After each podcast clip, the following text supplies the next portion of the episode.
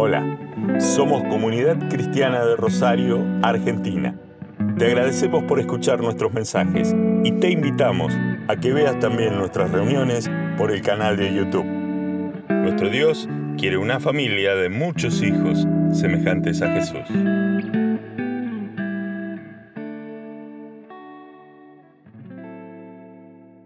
Qué lindo estar otra vez acá con ustedes. Eh, Rosario es una ciudad muy amada por los porteños, por lo menos por los hermanos de la iglesia de Buenos Aires, y los lazos que tenemos con todos ustedes son muy profundos y muy eh, añejos. Este, yo me acuerdo que venía a Rosario con papá acompañándolo en las primeras visitas cuando tendría ocho años, nueve años. Este, Hugo tenía 17 años cuando vino a casa por primera vez y yo tenía cuánto? Siete tenía. Así que fíjense la, la historia. Me parece increíble que, que yo esté acá trayendo una palabra porque en ese momento debería ser el tipo más travieso y más eh, complicado de la familia Baker. Eh, pero el Señor, todas estas canciones acerca del amor del Señor y de la misericordia del Señor se aplican tanto en mi vida, en la paciencia que Dios tuvo conmigo. Pero tengo que decir que hay una parte positiva, porque cuando uno es así medio complicado, los que crecen son los demás. Y papá creció mucho gracias a, a mi ministerio, este, no creo que haya habido otro que impactó más en su vida que yo. Este, pero bueno, aquí estoy. Eh, voy a hablar sobre familia, que es la carga más grande que yo tengo, la preocupación más grande que tengo, pero no de hoy. Es una preocupación que traigo desde que era soltero. Eh, vivimos, en un, tiempo, donde, proliferan grupos de creyentes, pero me preocupa ver que no se produce una transformación profunda en los hogares, más allá de ciertos nuevos esquemas morales. Pero lo que nos debe preocupar es que se plante el reino de Dios en nuestras casas.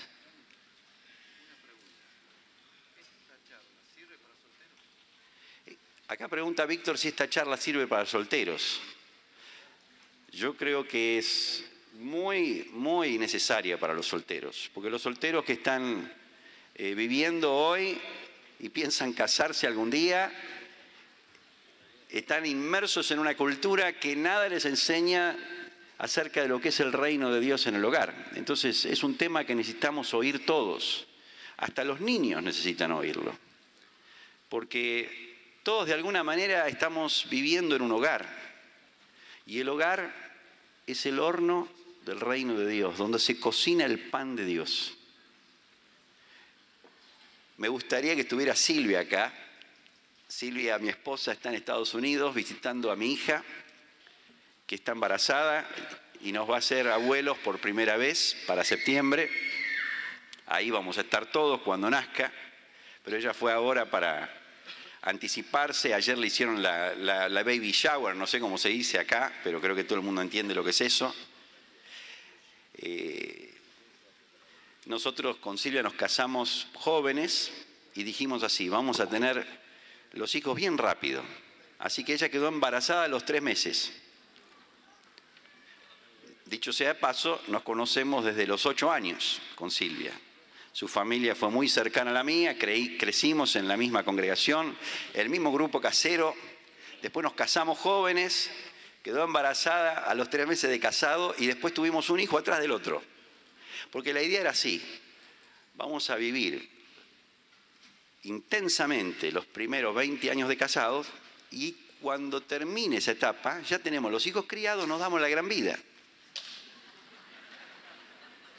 nos compramos un mapa de Europa, ya estábamos ahí por cumplir los 20 años, no habíamos podido viajar nunca, salvo alguna noche frecuentemente irnos a algún lado, pero queríamos hacer un viaje largo, ya los chicos estaban más grandes y me acuerdo que íbamos a la oficina abajo, poníamos un pin donde pensábamos que era lindo visitar, ya planeando la gran vida y queda embarazada. Y Bentley está ahora ahí en la clase de los niños, tiene 8 años, así que nuestro hijo mayor tiene 27 y nuestro hijo menor tiene 8 y estamos ahora siendo abuelos, así que es toda una mezcolanza. No sé si terminamos ahí, capaz que tenemos que dar una parejita para, para el, de ocho, pero bueno, Dios parece que nos, nos quiere, eh, es lo que más disfrutamos en la vida, la familia, el matrimonio, el hogar. Este, yo lo que quiero decir es que el primer lugar donde se debe vivir la visión del Evangelio del Reino, la visión del propósito eterno de Dios, el entendimiento del cuerpo de Cristo, la comprensión de nuestros llamados, de nuestro llamado como discípulos de Cristo, es en el hogar. Es el primer lugar. Todas las enseñanzas de la Escritura son para el hogar. Cuando leemos la Escritura, tenemos que aprender a entender que todo lo que habla ahí en el primer lugar donde se debe aplicar es en el hogar. Por ejemplo, se lee, el siervo del Señor no debe ser contencioso, sino amable para con todos, que tenga la capacidad de enseñar. Eso es para un esposo. No es solo para el siervo del Señor, es para la relación que tenemos como esposos, como padres. Tenemos que ser amables, blandos, aptos para enseñar no contenciosos. Por supuesto que se aplica a la relación de iglesia. Leemos el Salmo 23, Jehová es mi pastor, nada me faltará. Bueno, el esposo tiene que decir, la esposa tiene que decir, mi esposo es mi pastor, nada me faltará. En lugares de delicados pastos me hará descansar. Entonces cuando hablamos del propósito eterno, hablamos del Evangelio del Reino, lo primero que tiene que venir a nuestra mente es nuestro hogar porque es el círculo más íntimo donde estamos. La iglesia debe medirse por la calidad de hogares, no por la cantidad de encuentro, por el dinamismo de las reuniones, no por la calidad de la alabanza, no por la cantidad de ministerios, no por la extensión de la obra, sino por la calidad de familias. Todas esas cosas tienen su grado de importancia, pero si esas cosas no nos llevan a ser mejores esposos, mejores padres, estamos fabricando una especie de religión. Lexington, donde vivimos muchos años, es una ciudad donde hay la mayor cantidad de iglesias per cápita en el mundo. Pero la ciudad es una ciudad como cualquier otra. Hay, hay un pastor cada mil habitantes, por lo menos había hace ocho años atrás. Y a veces hay tres iglesias inmensas, muchas veces por, por cuadra. Y a las 10 de la mañana de un domingo los barrios quedan completamente vacíos porque está todo el mundo en la reunión. La pregunta es, ¿esto está cambiando la sociedad? ¿Nosotros estamos cambiando la sociedad? El mayor, ataque, el mayor ataque de Satanás en el mundo hoy es contra el hogar. La más grande guerra espiritual en el mundo hoy es en el hogar. El, ataque de Satanás contra la iglesia está centrado en los hogares de la iglesia. La mayor crisis que vive el mundo hoy es el estado de los hogares y la mayor crisis que está viviendo la iglesia es la crisis de los hogares. Se dice que el jaguareté está por desaparecer en el norte está en extinción y están todos preocupados, quieren formar eh, centros de cría de yaguaretés para que no se pierda. Habría que empezar a hacer eso con la familia. La familia está prácticamente en extinción. La crisis puede resumirse así. Los maridos no sabemos amar como Cristo a nuestras esposas. Las esposas no se sujetan a sus maridos y nuestros hijos no obedecen a sus padres. Esa es la crisis.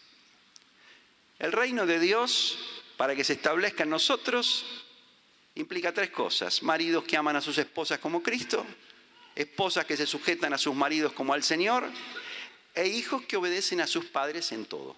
Eso es el reino de Dios. El reino de Dios no es cantar, no es ir a un grupo casero, no es estar acoyuntado. Todo eso tiene que servir para que el reino de Dios nos lleve a ser esposos que aman, mujeres que se sujetan e hijos que obedecen a sus padres. La calidad de la iglesia depende directamente de la calidad de familias. El diablo no se preocupa demasiado por nuestras canciones, por nuestras asambleas. La proliferación de congregaciones no católicas en el mundo no ha traído una revolución ni moral ni espiritual muy visible. Pero cuando un grupo de familias se unen para exponer a sus hijos a una experiencia de vida espiritual genuina en la que se refleja el carácter de Cristo, esos hijos son sellados para siempre. El diablo es fuertemente provocado por matrimonios que se aman y expresan la santidad y el amor a Cristo. El diablo es gravemente ofendido cuando los niños que nacen en el seno de la iglesia son criados en la disciplina y amonestación del Señor, en un ambiente vacío de contradicciones, en una atmósfera gobernada por el Espíritu Santo.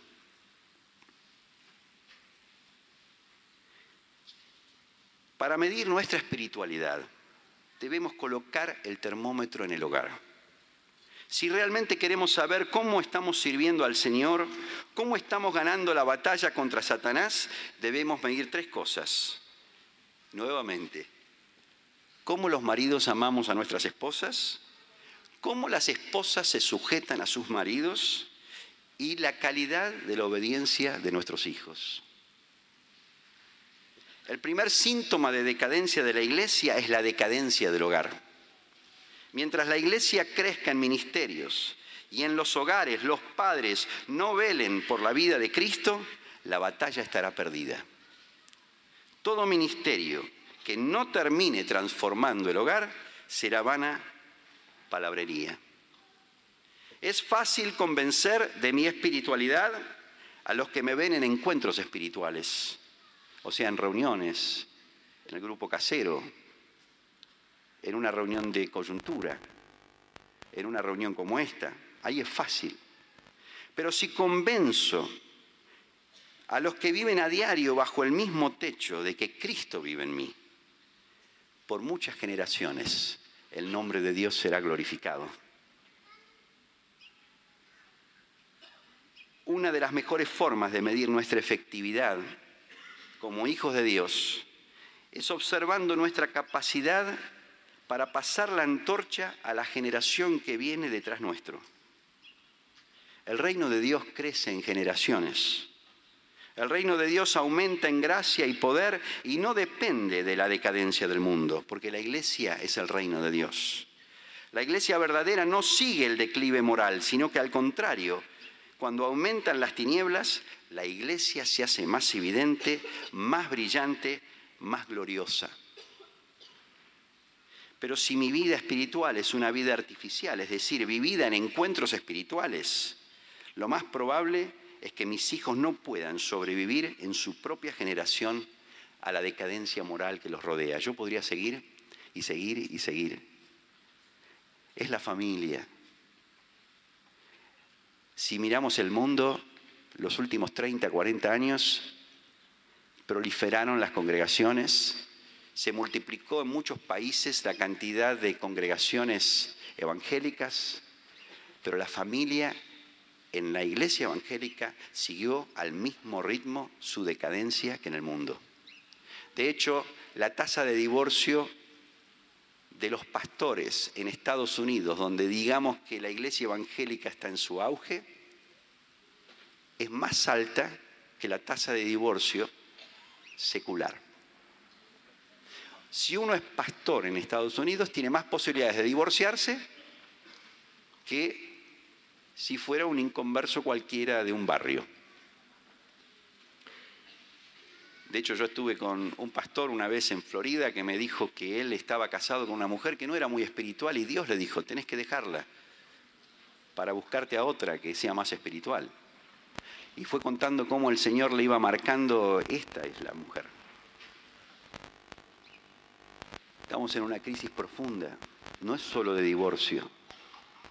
La crisis más grande, si vamos a ser concretos, es la crisis que hay en el matrimonio. Porque la fábrica de vida, si bien es el hogar, pero el foco del hogar es qué? Es el matrimonio. Nuestros hijos no miran mucho lo que decimos, no miran mucho cuánto hablamos, cuánto leemos la Biblia. Lo que miran es qué producto produce eso en nosotros. Y especialmente, cómo estoy tratando a mi esposa. ¿Cómo hablo con ella? ¿Cuánto deseo estar con ella? Creo que el termómetro lo tenemos que poner ahí. Si queremos saber el estado de los varones en la iglesia, tenemos que poner el termómetro en cómo los varones tratan a sus esposas. Porque la fábrica de vida es el matrimonio.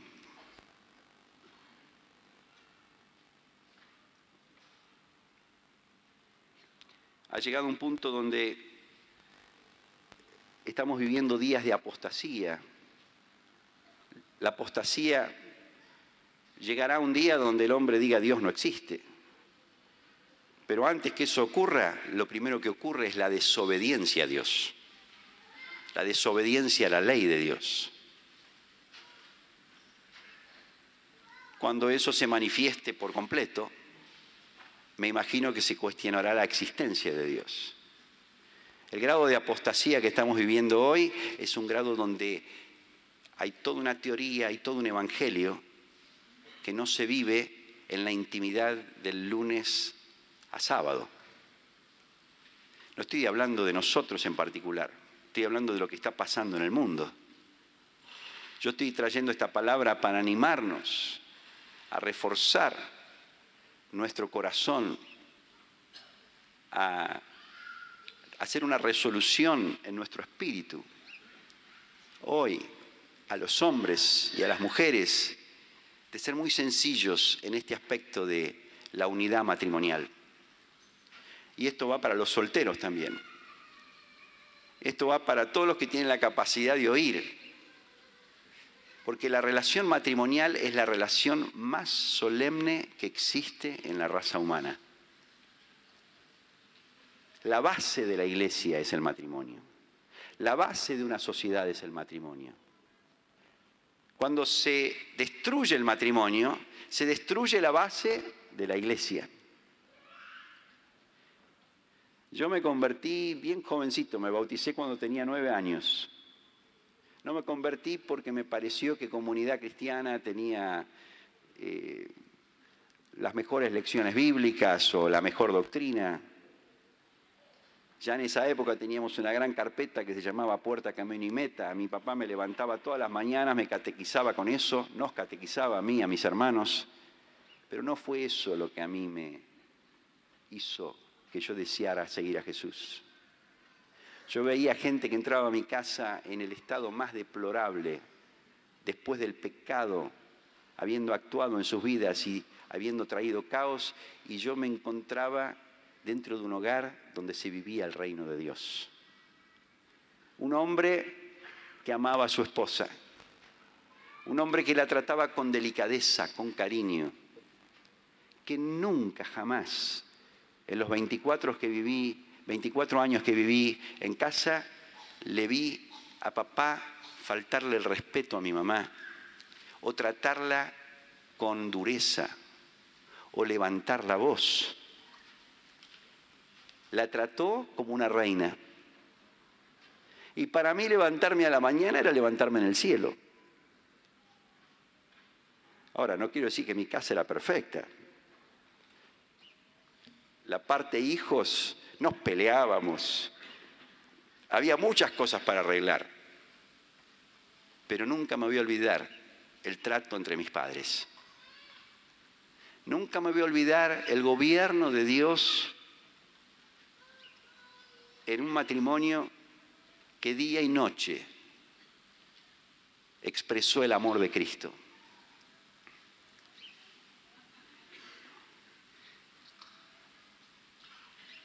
Pero en los postreros días vendrán tiempos peligrosos, dice Pablo. Los hombres serán amadores de sí mismos. Esta es la base de lo que está pasando. Cada uno se ama a sí mismo. El amor a uno mismo es el enemigo del amor verdadero. Es la perversión del amor. Dios pide de un hombre y de una mujer que aceptan el gobierno de Dios todo lo contrario al amor a uno mismo. Nos levantamos a la mañana y tenemos al lado nuestro una persona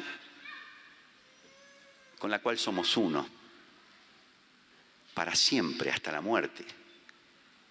No se trata de llegar a tener 50 años de casados, de alguna manera soportar la situación y vivir bajo el mismo techo como podemos y que cuando estemos adentro de un cajón nos pongan una especie de etiqueta ahí y alguien diga la verdad.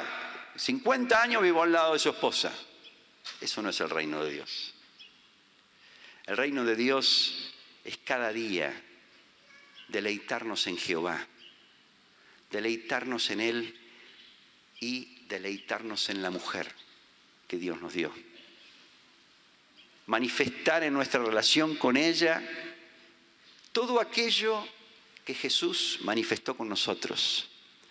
Jesús dijo, en esto conocerán todos que son mis discípulos, en que se aman los unos a los otros como yo los amé. Nosotros necesitamos aplicar ese amor primero en el matrimonio. Los hombres del último tiempo, dice Pablo, en 2 Timoteo 3, 3 dice, serán sin afecto natural. ¿Qué es la falta de afecto natural? Y la falta de los afectos normales de un ser. Un hombre que se emociona por un hijo, un hombre que se emociona por una mujer que vive al lado de él, una mujer que tiene por naturaleza el deseo de amar a su hijo y de quedarse perdida en la mirada de su bebé. Hoy estamos perdiendo esto. Estamos perdiendo el afecto natural. Somos amadores de nosotros mismos.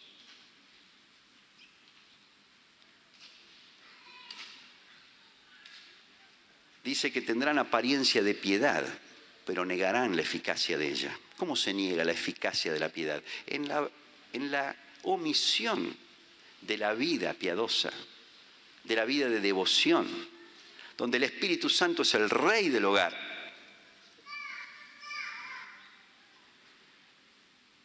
Este es el ambiente donde hoy edificamos la familia, es un ambiente donde está deteriorado toda nuestra sociedad, donde no vas a ver una película, ni una sola, en los últimos 30 años o 40, donde el matrimonio esté retratado como algo bueno como algo maravilloso, como algo glorioso.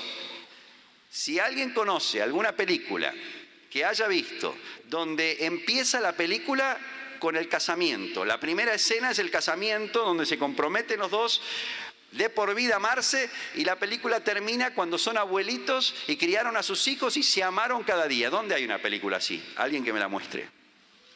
Las películas retratan constantemente negativamente el matrimonio al matrimonio como una cosa negativa, aburrida, insoportable. Y ese es el ambiente que los solteros están siendo criados. Y cuando venimos al reino de Dios esto tiene que cambiar. La película tiene que ser otra. La película tiene que comenzar en el momento en que nos bautizamos, siempre que bautizamos a una parejita, y esto creo que todos estamos de acuerdo, lo, es increíble ver cuando se bautizaron los dos que venían del mundo, lo primero que uno ve es ese abrazo que jamás se dieron así. ¿No es cierto que es así? Más de una vez terminamos de bautizar a alguien y nos dice, nunca nos abrazamos de esta manera, nunca sentimos el afecto, la unidad que sentimos en este momento donde Dios nos hace una nueva criatura. Y por primera vez entendemos lo que es ser uno. Y tenemos que cuidar este, este sentir. Tenemos que cuidar esta unidad que Dios nos da. Dios ideó, ideó porque lo planeó, y creó al matrimonio como la unidad más solemne, como decía. Él dijo, varón y hembra los creó, a su imagen los creó. Y dijo Dios, no es bueno que el hombre esté solo, en Génesis 2.18, le haré ayuda idónea para él. Génesis 2, 21 dice, entonces Jehová Dios hizo caer sueños profundos sobre Adán y mientras éste dormía, tomó una de sus costillas y cerró la carne en su lugar y de la costilla que Jehová Dios tomó del hombre, hizo una mujer y la trajo al hombre. Entonces dijo Adán, esto es ahora hueso de mis huesos y carne de mi carne, esta será llamada varona porque del varón fue tomada. Por tanto, dejará el hombre a su padre y a su madre y se unirá a su mujer y serán los dos una sola carne. Los fariseos vienen, le preguntan y le dicen, así que es lícito divorciarse de la mujer por cualquier causa. Y Jesús les responde, ¿no habéis oído? ¿No habéis leído? Que el que los hizo al principio, varón y hembra, los hizo. O sea, ¿qué está citando? Está citando esto que acabo de leer de Génesis. Está citando a Moisés. ¿No leyeron a Moisés? Que él los hizo varón y hembra, varón y mujer. Y dijo, por esto el hombre dejará padre y madre y se unirá a su mujer y los dos serán una sola carne. Hasta acá citó a Moisés.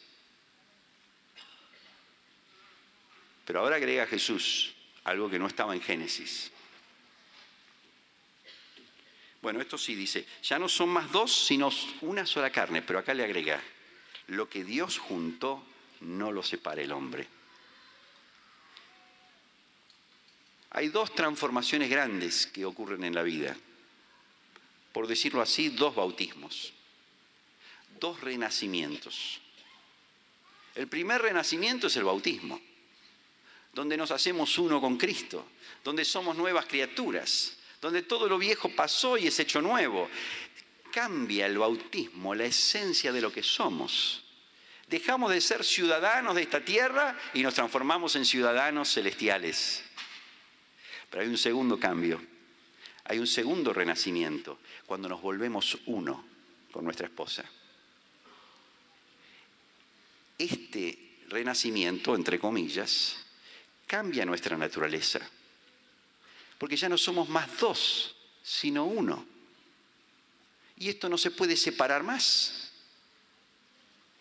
Cuando la palabra habla de se unirá a su mujer, la palabra en hebreo quiere decir se encolará.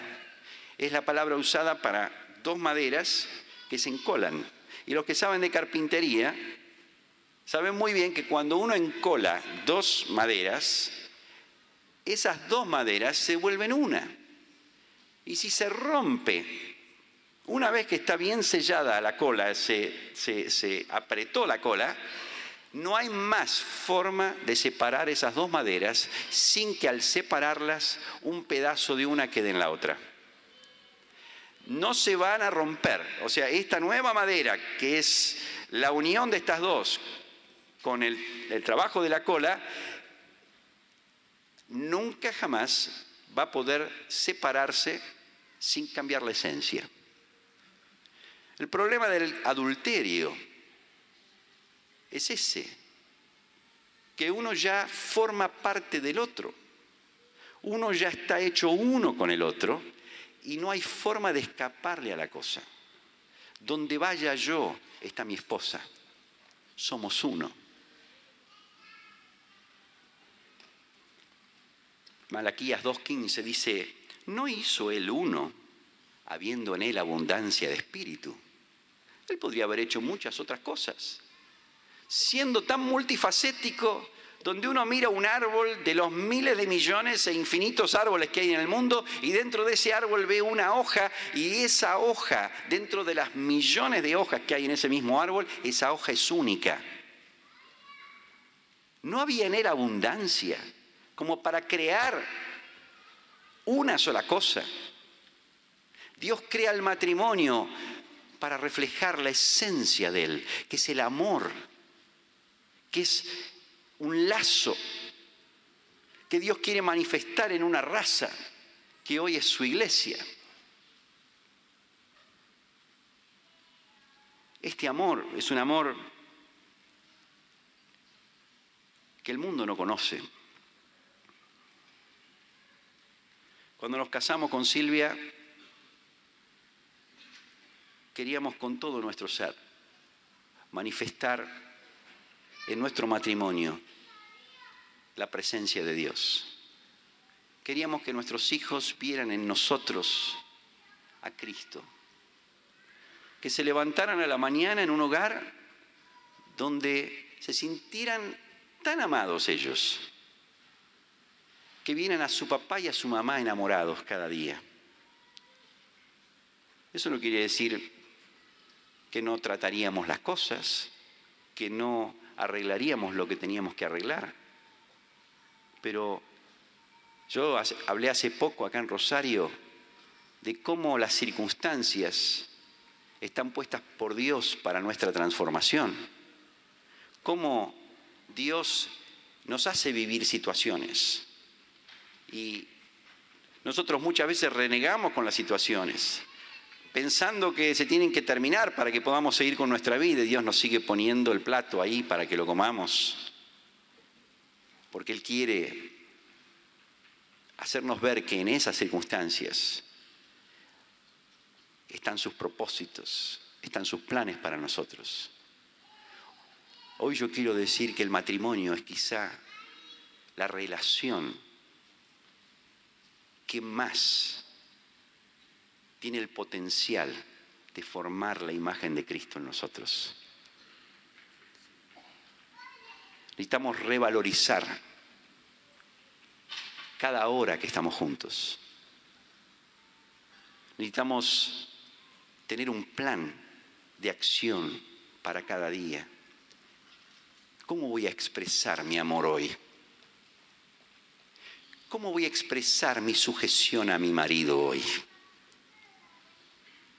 Si realmente estamos apasionados con Cristo y estamos apasionados con su palabra y realmente lo único que quiero yo es una familia de muchos hijos semejantes a Jesús. Yo necesito levantarme a la mañana con una decisión. Yo voy a amar a mi esposa. Yo voy a manifestar en esta relación el carácter de Cristo.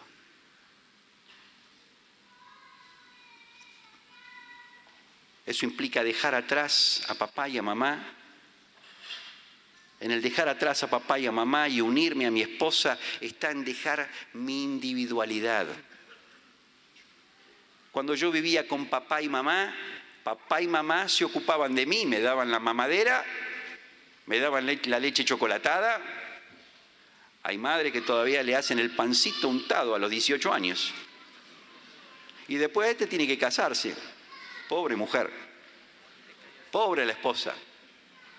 Yo Bentley está en su escuelita dominical, así que puedo decir tranquilo lo que voy a decir, pero a veces tengo pánico porque yo tengo una paciencia con él que no la tuve con ninguno de los demás chicos. Claro, ahora tengo 52 años y él vive en un colchón de algodón en casa. Y yo dos por tres reacciono, digo, pero este se va a tener que casar un día, va a tener que tener una esposa, más vale que...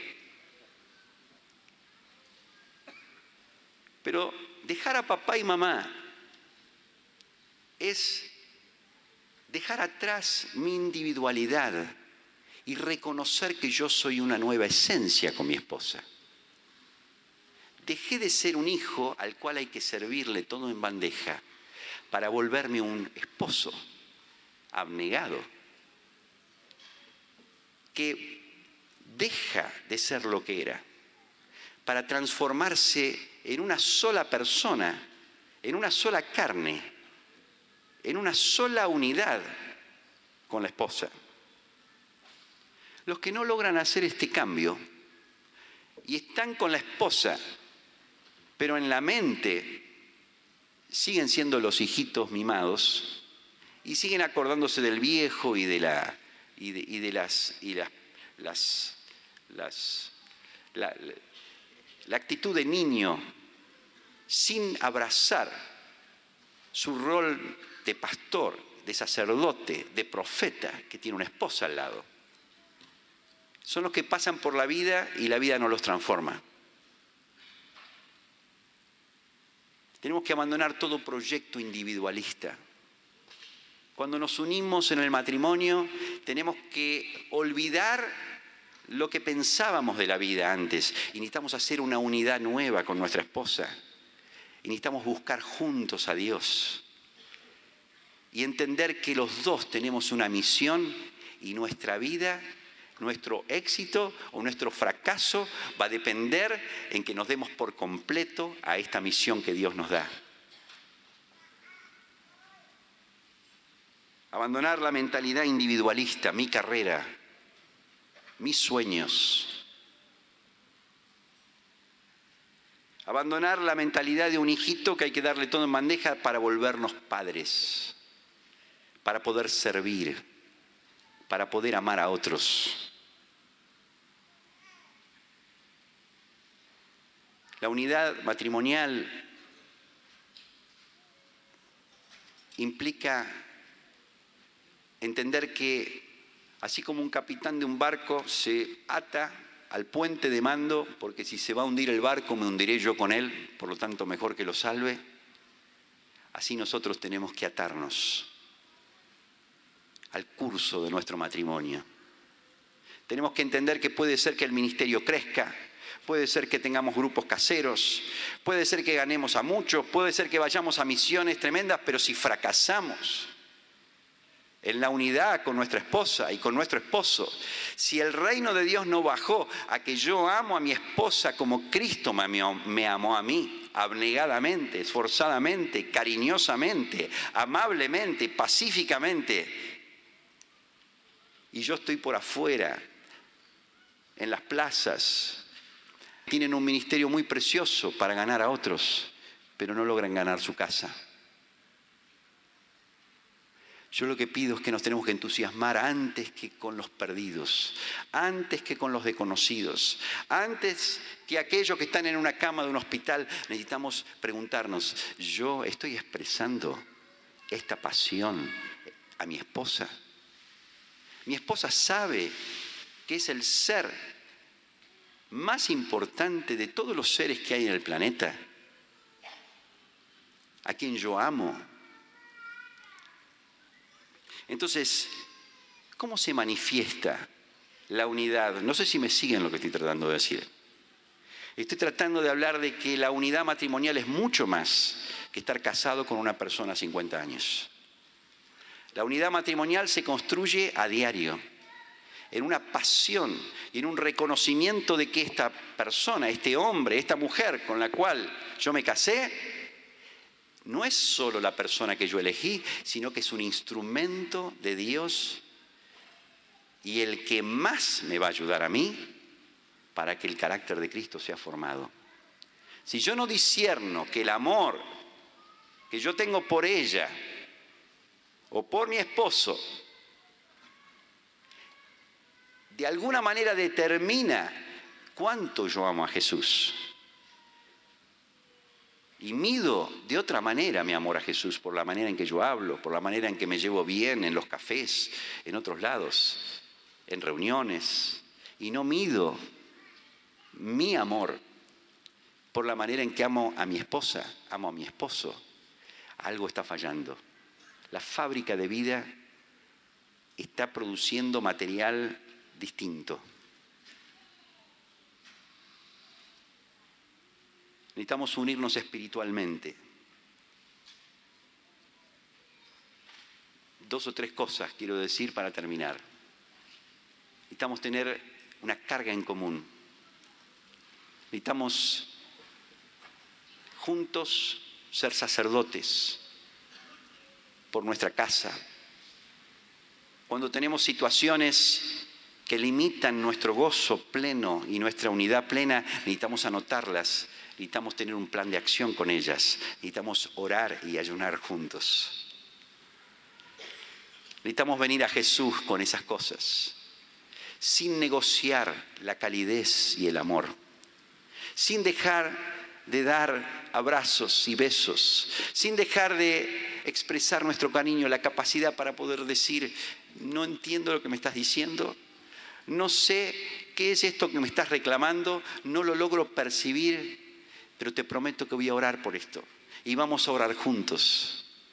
Pero déjame que te diga, sos el amor de mi vida.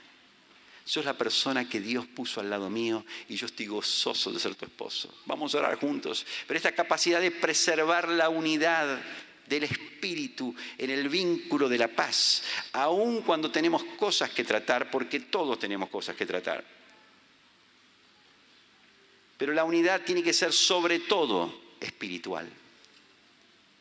La mayor unidad que debemos buscar es la unidad de espíritu con nuestra esposa. Mirar juntos la vida de la misma manera. Mirar el mundo, mirar la iglesia, mirar a nuestros hijos, pero sobre todas las cosas mirarnos a nosotros mismos, mirar nuestros matrimonios con un ojo espiritual, con una mirada espiritual, en un espíritu de afabilidad y de amor y de cariño y no de tensión, de discusión y de pelea.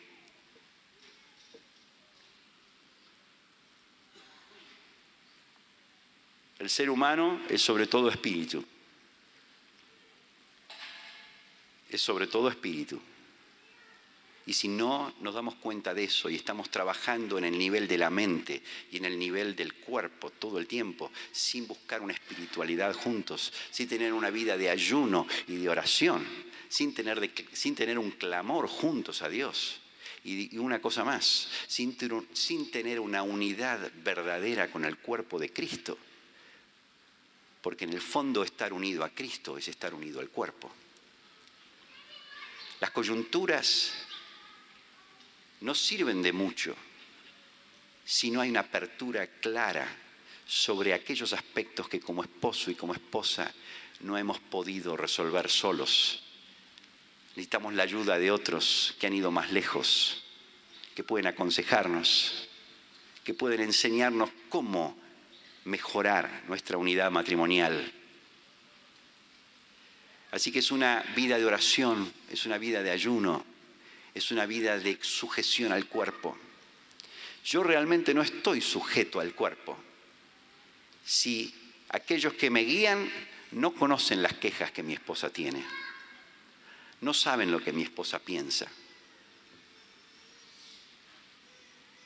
necesitamos abrir estas partes con el cuerpo de Cristo. Cuando nos veamos con la coyuntura, miremos mucho el tema de la obra, miremos a cuántos ganamos, miremos qué estamos haciendo con tal o cual discípulo, pero antes que nada, pidamos ayuda en esta área, porque los discípulos necesitan ver en nosotros matrimonios que reflejan la unidad que el Padre y el Hijo tenían. No es solo entre los discípulos que la tenemos que tener, la tenemos que tener sobre todo con nuestra esposa, con nuestro esposo. Entonces, si tenemos una buena unidad espiritual, va a haber una unidad mental. La mente se va a ajustar al espíritu.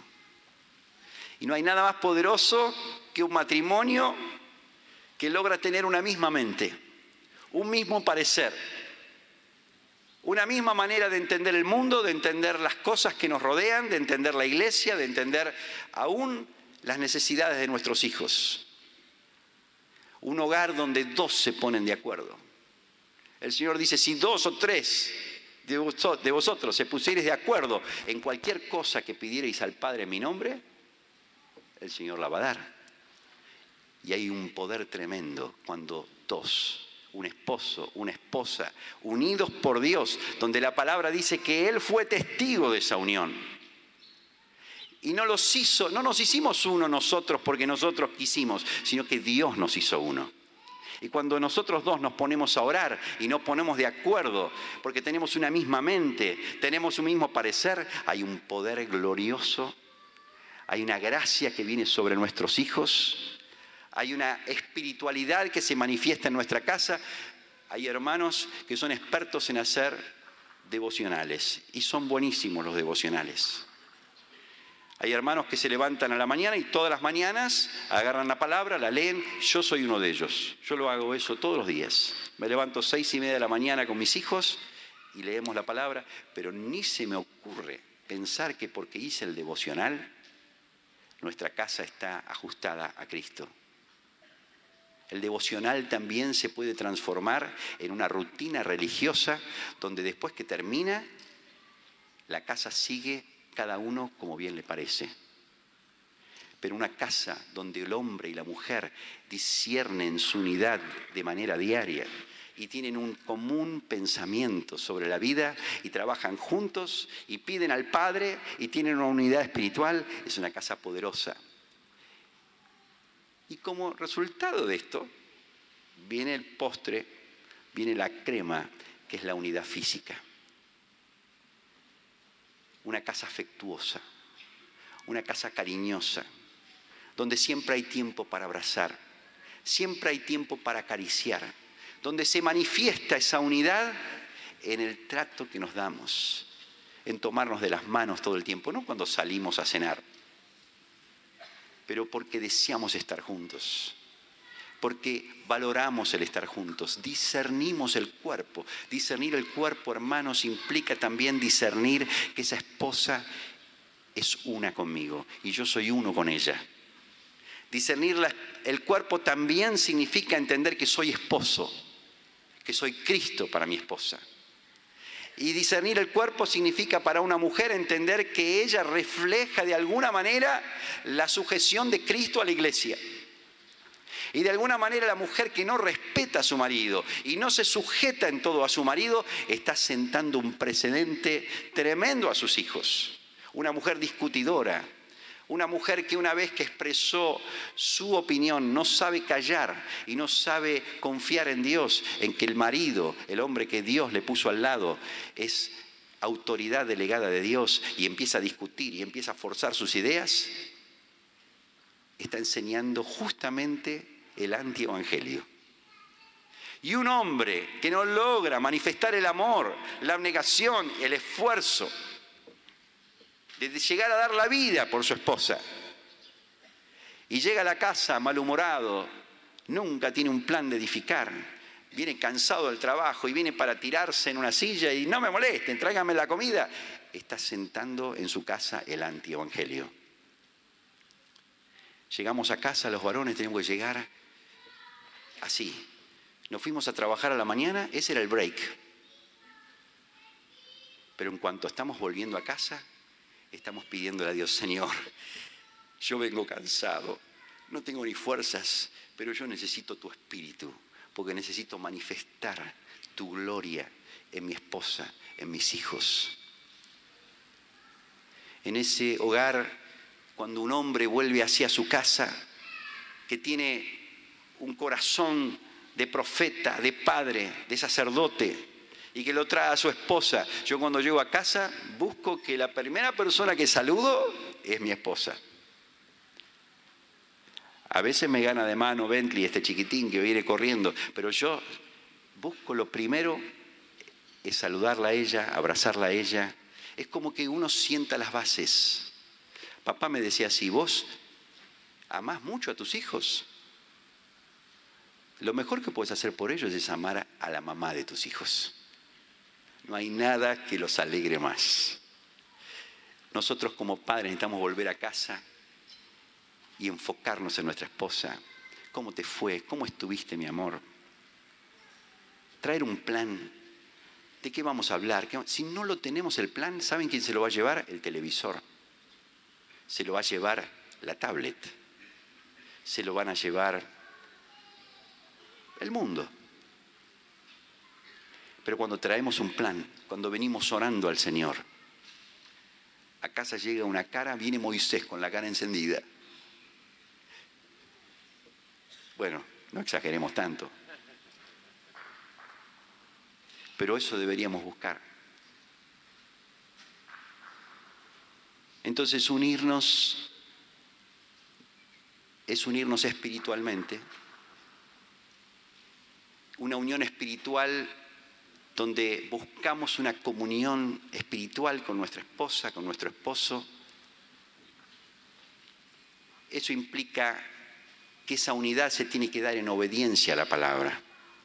Esa unidad se tiene que dar en obediencia al protocolo de Dios. El protocolo de Dios es así. El hombre, siervo y cabeza. Cristo es cabeza del varón, varón cabeza de la mujer. Necesitamos la espiritualidad de nuestro matrimonio, tiene que tener este componente. ¿Y qué de la esposa? Esposa sujeta, esposa respetuosa. La unidad espiritual que busca esto, la unidad que busca establecer el reino de Dios. Establecer el reino de Dios es algo muy sencillo. Un hombre que es sacerdote, que es padre, que es pastor y que refleja a Cristo. Que la esposa puede decir, Dani es mi pastor, nada me va a faltar. En lugares de delicados pastos me pastoreará confortará mi alma. Fíjense si nuestra esposa pudiera orar eso. Eso es reflejar a Jesús. Así que el reino de Dios para el varón es esto. Y el reino de Dios para la mujer es sujetarse. Eso no quiere decir que va a ser anulada, que no va a ser escuchada que, no se, que el hombre no va a prestar atención y discernir que ella es ayuda idónea puesta por Dios y que él es incompleto sin ella. Por lo tanto, un hombre que discierne el rol que Dios le dio de cabeza sobre su hogar, discierne que su esposa es un factor esencial en las tomas de decisiones. Pero una vez que la esposa expresó su opinión y dio su parecer, no debe insistir, no debe empujar. Y ya te lo dije, y ya te lo dije, y ya te lo dije. Deja que tu marido es cabeza. Siempre está el cuerpo, están los hermanos, para cuando tenemos alguna dificultad en este aspecto, poder hablarlo. Entonces la unidad espiritual es orar, es buscar a Dios juntos, es ayunar, pero también es ponernos debajo de la palabra en la sencillez de estos dos mandamientos básicos que Dios le da al hombre y a la mujer. Esto nos va a llevar a una, unidad de mente. Cuando tenemos una unidad espiritual, podemos ir tranquilamente confiados de que nuestras mentes se van a unir y que vamos a tener una misma lectura y una lectura sabia una lectura en nuestras mentes que obedece a lo que Dios nos quiere revelar acerca de la vida cotidiana. Y esto nos va a llevar a una unidad física preciosa, maravillosa, una unidad de contacto amoroso el uno con el otro, que se manifiesta en la manera en que nos tratamos, en la en la manera en que nos abrazamos, en la manera en que eh, deseamos mirarnos a los ojos y atraernos el uno al otro, y un hogar que tiene estas cosas es un hogar donde los hijos se crían no conociendo la Biblia, no sabiendo los versículos de memoria solamente, no yendo a un grupo casero. Un niño que se cría en un hogar así es un niño que dice, yo conozco a Jesús porque lo veo en la vida de mi papá, lo veo en la vida de mi mamá. Y es muy difícil que alguien que vio este ambiente pueda apartarse del Señor. Necesitamos revisar con sabiduría. Necesitamos buscar revelación. Necesitamos discernir y volver a poner el termómetro en el matrimonio. Necesitamos volver a casa todos los días con un corazón enamorado del plan que Dios tiene para nosotros, para nuestra casa, para nuestra esposa, para nuestros hijos. Eso es plantar el reino de Dios. Amén. A mí me entusiasma que Dios pueda hablar esta palabra a los matrimonios jóvenes especialmente que hay acá. Que nos atemos al barco si el barco se hunde, nos hundimos todos. Atémonos y anclemos todo nuestro futuro a esta relación que tenemos con nuestra esposa, con nuestro esposo. y volvámonos, hombres y mujeres, esposos jóvenes y esposas jóvenes, que no se conforman a este siglo, sino que son transformados por la eh, revelación del entendimiento de Dios, para que comprobemos la buena voluntad de Dios, que es agradable y perfecta. Los matrimonios que se casaron en los últimos cinco o siete años tienen una chance gloriosa de profundizar el modelo de Cristo en casa. Los que tienen hijos pequeños tienen hoy un poder glorioso de que en medio de esta sociedad maligna y perversa, nuestros hijos puedan decir, el mundo, yo no sé qué es el mundo, estoy enamorado de Cristo, estoy enamorado del Señor. Dios nos hable este día. Podemos ponernos de pie, podemos orar al Señor. Si estás con tu esposa, tómala de la mano, abrazala. Tu esposo también.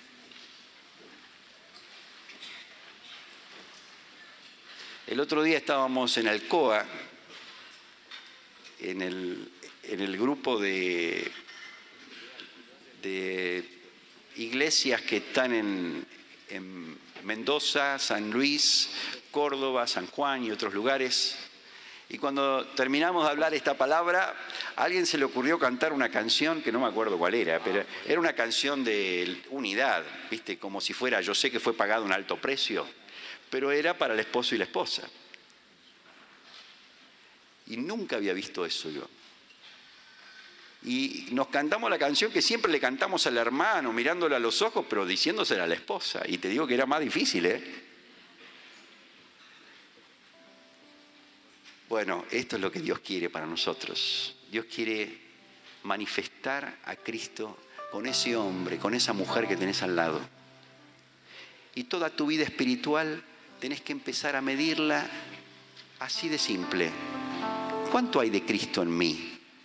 Y bueno, lo que hay de Cristo en mí se mide así de fácil. ¿Cómo amo a mi esposa? No, ahora, no como pienso yo que la amo, ¿eh? Yo conocí a un hombre que antes de convertirse hablaba tan bien de sí mismo y estaba tan impactado por el amor que él tenía por su esposa que lloraba. Nunca había visto eso. Se emocionaba de sí mismo. Y al lado estaba la esposa como decía, todos nos creemos Gardel.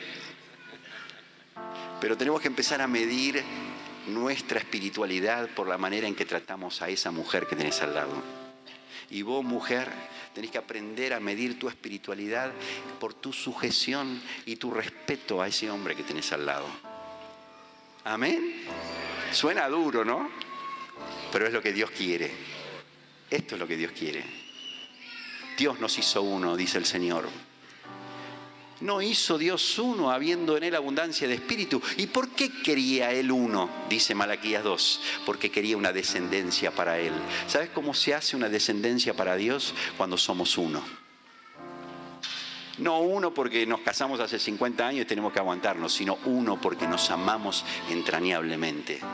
Porque queremos el reino de Dios en nuestro matrimonio. Amén.